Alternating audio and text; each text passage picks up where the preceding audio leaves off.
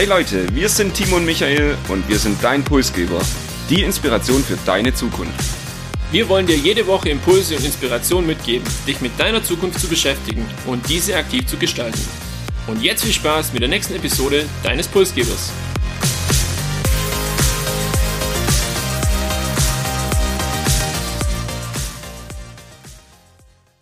Wir begrüßen euch zu Episode 98. Heute widmen wir uns einem ganz besonderen Thema der Menschheit, die Unsterblichkeit, das ewige Leben. Vor wenigen Wochen haben wir folgende Überschriften in Zeitungen gelesen. Die Unsterblichkeit ist nah. Ab 2040 ist ewiges Leben möglich. Und natürlich müssen wir uns auch damit heute im Podcast Pulsgeber beschäftigen und das tun wir in den wahrscheinlich nächsten 15 bis 18 Minuten. Wir sprechen über die womöglich nächste Stufe der Evolution der Menschheit. Wir verraten euch, wie weit wir noch von der Unsterblichkeit weg sind, welche Rolle ein mysteriöses Startup aus Kalifornien dabei spielt und was eine Qualle mit all dem zu tun hat. Und ich möchte die Chance an der Stelle nutzen, noch etwas Werbung für den deutschen Podcastpreis zu machen. Diese geht nämlich in die nächste Runde und nachdem wir letztes Jahr knapp am Gewinn vorbeigeschrammt sind, wird es Zeit, dieses Jahr den Gewinn einzufahren. Ab 1.5. könnt ihr in der Kategorie Wissen für uns eure Stimme geben. Ja, werden wir gewinnen? Ich vermute eher nein, aber vielleicht erzeugen wir dadurch etwas Aufmerksamkeit. Und schon an der Stelle vielen Dank für die Unterstützung. Mehr dazu findet auch, findet ihr auch bei uns auf Instagram oder LinkedIn. Und genug der Eigenwerbung und des deutschen Podcastpreises springen wir in das heutige Thema. Und ich beginne gleich mal mit einem Begriff, mit dem ihr dann wahrscheinlich auf der nächsten WG-Party auch angeben könnt, Longevity. Wer bei dem Thema mitreden möchte, muss den Begriff unbedingt kennen und verwenden. In Amerika ist es sehr weit verbreitet und fast schon eine Bewegung, bei uns in Europa und in Deutschland kaum bekannt. Longevity kommt aus dem Lateinischen longus vita, langes Leben, und ich würde es mal ins Deutsche als Langlebigkeit übersetzen. Dabei geht es nicht nur um ein langes Leben, sondern vor allem um ein langes und gesundes Leben. Also es geht nicht nur darum, sehr lang zu leben und dann im Alter krank zu sein und noch viele Jahre in Krankheit ans Lebensende hinten hinzuhängen, sondern auch im hohen Alter eben noch fit, vital zu sein, mit 87 noch morgens die Bahnen im Schwimmbad ziehen zu können oder mit 94 noch den eigenen Garten irgendwie bewirtschaften zu können. Das ist am Ende, am Ende Longevity. Und wenn wir schon über ewiges und langes Leben sprechen, Timo, dann müssen wir beide natürlich auch zunächst mal ein bisschen reflektieren. Wollen wir überhaupt ewig leben? Wie sieht es bei dir aus? Ich habe mir tatsächlich zu dieser Frage auch etwas Gedanken gemacht. Ich habe vermutet, dass es heute hier ähm, aufs Tablett kommt. Ich glaube, den Wunsch, lange zu leben und dabei gesund zu sein, haben viele Menschen das mal vorneweg. Ich weiß aber nicht, ob jeder unbedingt ewig leben möchte.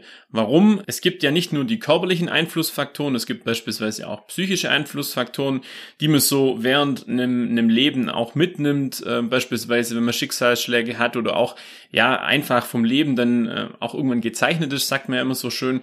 Dann weiß ich nicht, ob man dann noch wirklich mehr als 100 Jahre alt werden möchte. Und was mir an der Stelle auch wichtig ist, ich habe mir die Frage gestellt, ob jemand, der jetzt beispielsweise wohlbehütet in einem guten Umfeld aufwächst, vielleicht das anders sieht wie jemand, der in armen Verhältnissen mit einer armen Familie aufwächst, dass so eine Person vielleicht sagt, ich möchte gar nicht lange leben, weil mich das Leben sehr, sehr anstrengt, ähm, kann ich mir auch vorstellen. Wie stehst du denn zu dem Thema, ja, ewiges Leben, langes Leben? Ich glaube tatsächlich ist das eine sehr schwere Frage im Umfeld und gerade bei älteren Menschen hört man oft irgendwie, das Alter ist nicht schön und ja, sie wollen auf jeden Fall nicht 100 Jahre und mehr alt werden. Ich mit meiner vielleicht jungen Naivität würde sagen, ja, rein egoistisch betrachtet würde ich auf jeden Fall gern lange leben, sofern das Leben in 70 Jahren ja noch genauso glücklich ist wie das, was ich heute leben darf. Aus gesellschaftlicher Sicht glaube ich, ist das Thema Unsterblichkeit, ewiges Leben doch auch mit vielen negativen Konsequenzen irgendwie ja verbunden und würde wahrscheinlich auch unsere Gesellschaft ja, über den Haufen werfen. Da hat der Tod, ganz blöd gesagt, wahrscheinlich doch auch positive Eigenschaften. Ich finde es auch wirklich schwierig, sich in die Lage hineinzuversetzen, weil wir beide es nicht wissen. Wir haben auch nicht die Lebenserfahrung und vielleicht denken wir dann in 30, 40 Jahren auch komplett anders wieder über das Thema. Was wir aber auf jeden Fall schon gesehen haben, die Menschen werden immer älter und Timo, du hast dazu einige Daten, Zahlen, Fakten für uns dabei. Ja, um mal einen Vergleich zu bekommen, im 19. Jahrhundert war es so, dass äh, die Menschen durchschnittlich 35 bis 38 Jahre alt wurden, auch damals schon äh, geschlechterspezifisch unterschiedlich und heute sind wir schon bei 78 bis ja 84 Jahre. Michael, an der Stelle würde mich interessieren, weißt du, wie alt der älteste Mensch äh, der Erde geworden ist? Tatsächlich weiß ich das, weil ich mich gut auf die heutige Episode vorbereitet habe. Ich glaube, das waren 122 Jahre irgendwo im asiatischen Raum, könnte aber auch falsch liegen.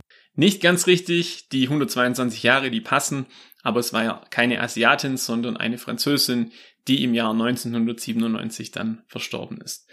Fest steht, die Lebenserwartung heute schon steigt von Jahr zu Jahr und jedes dritte Mädchen und jeder zehnte Junge, der heute auf der Welt geboren wird, werden tendenziell 100 Jahre alt und auch älter.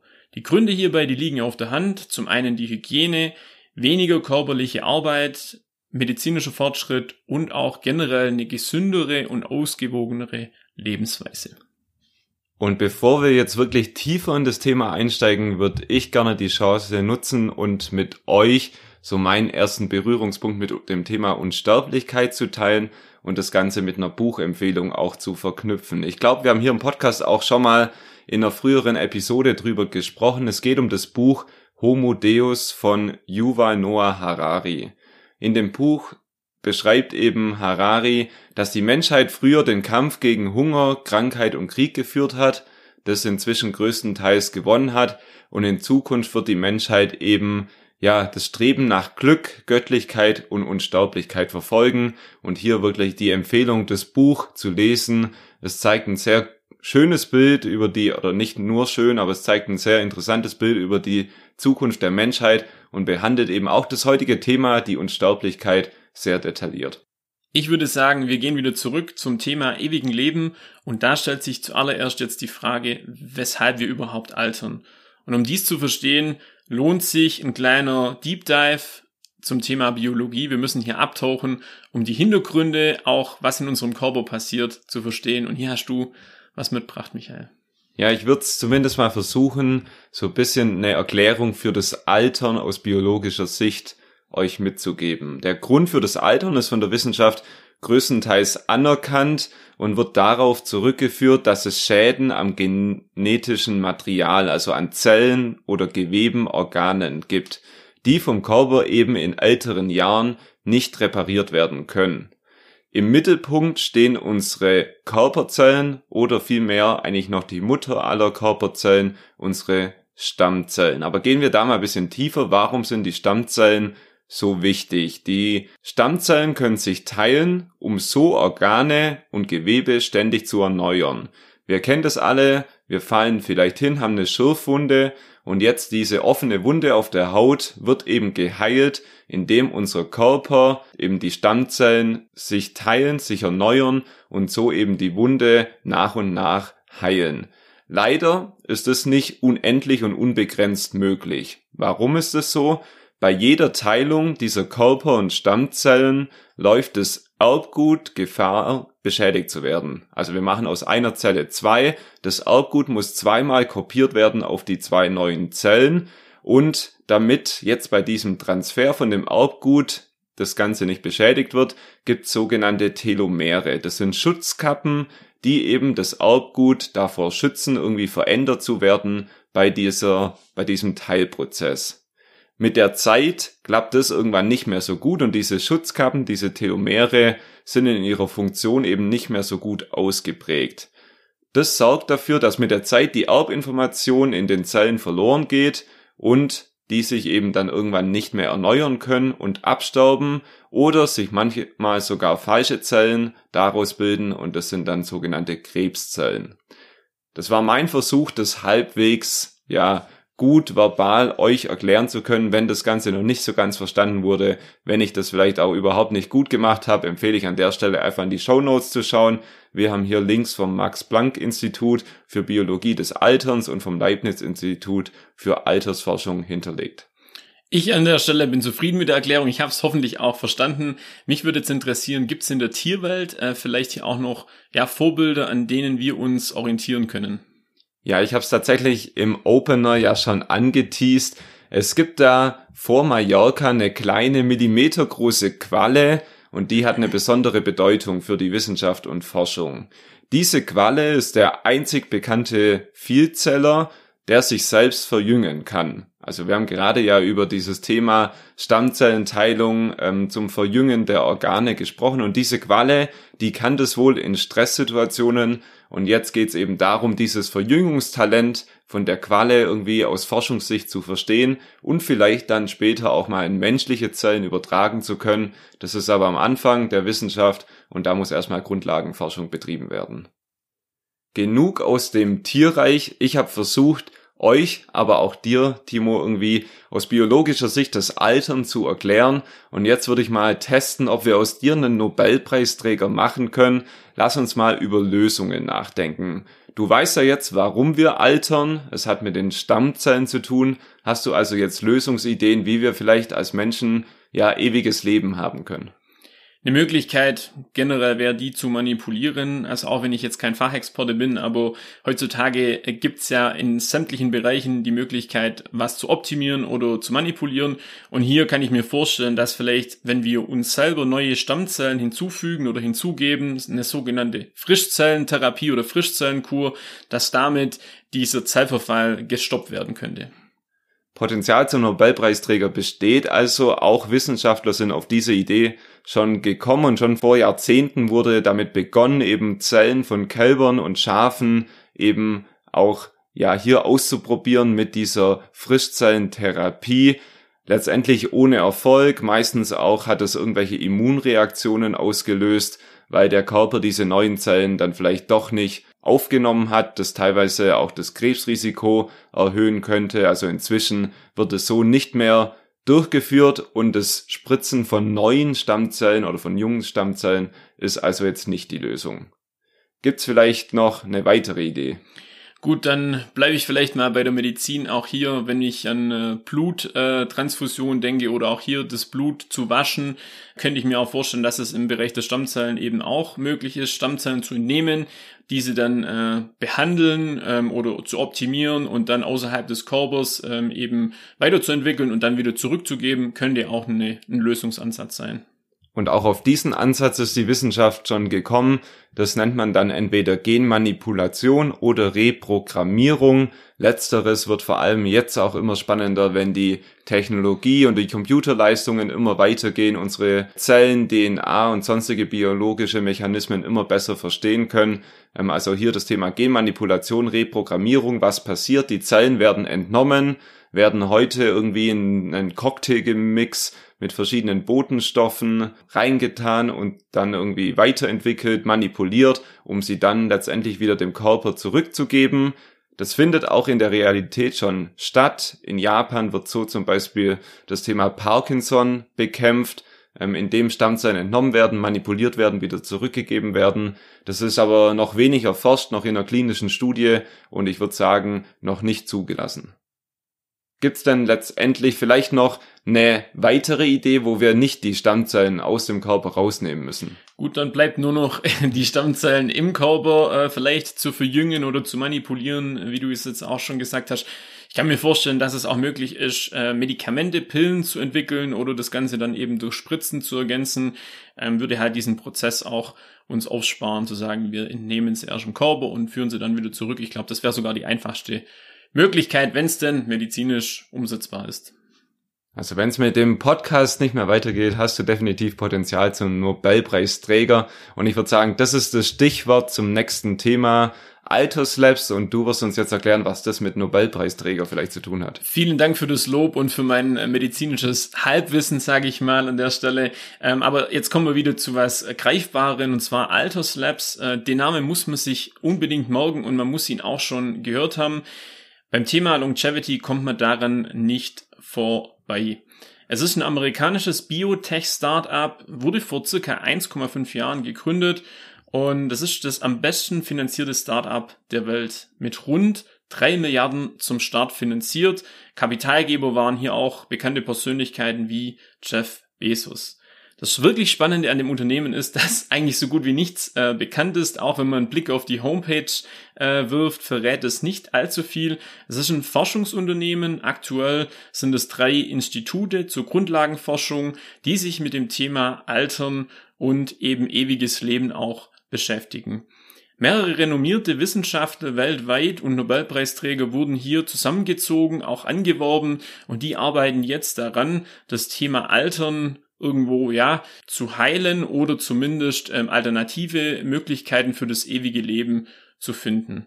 Da wirklich nicht viel darüber bekannt ist, bleibt abzuwarten, ob es hier bei der Grundlagenforschung bleibt oder ob das Ziel sein wird, vielleicht schon in wenigen Jahren, wie wir es gerade gehört haben, ja, Medikamente anzubieten oder zu entwickeln, die dann für einen bestimmten Personenkreis das Thema ewiges Leben oder langes Leben ermöglichen.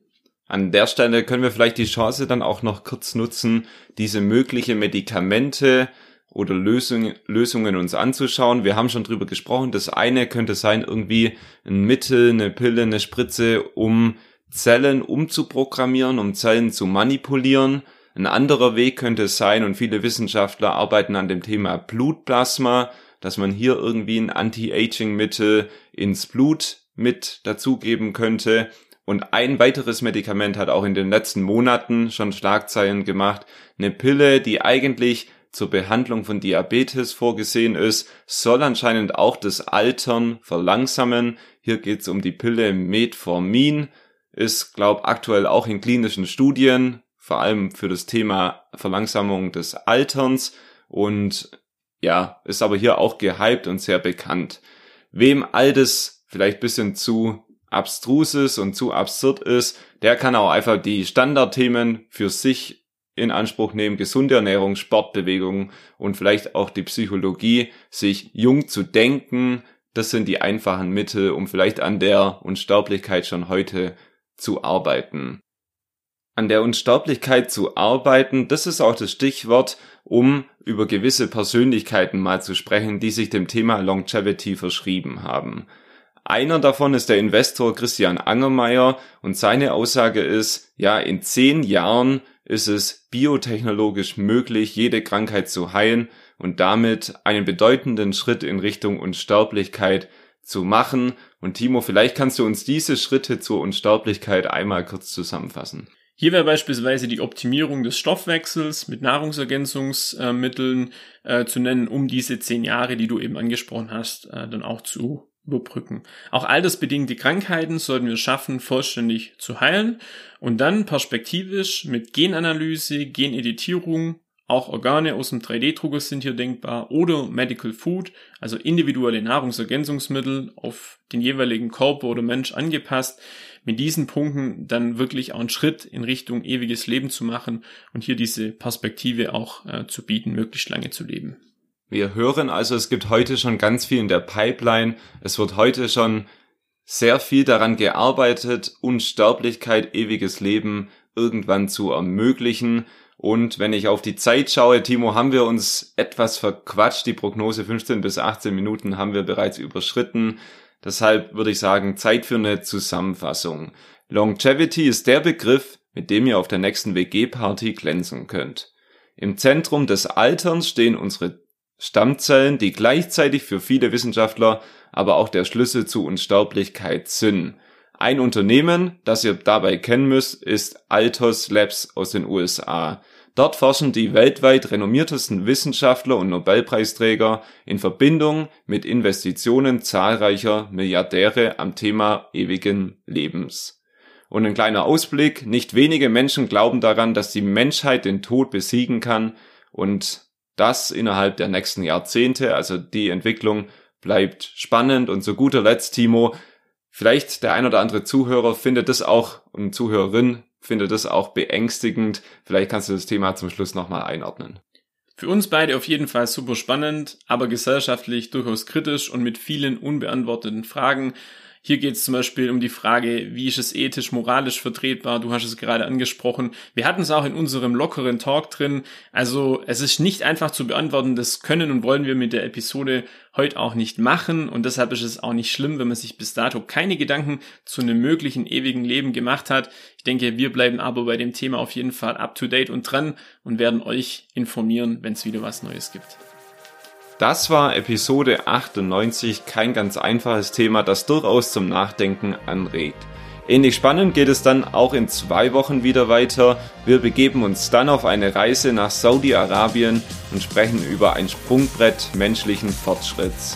Damit ihr das nicht verpasst, abonniert unseren Podcast in eurem Podcast-Player und folgt uns auf LinkedIn und Instagram, um noch mehr Einblicke in unsere Podcast-Welt zu erhalten und alles rund um den Deutschen Podcastpreis dort zu erfahren. Wir wünschen euch eine gesunde und vor allem fröhliche Woche.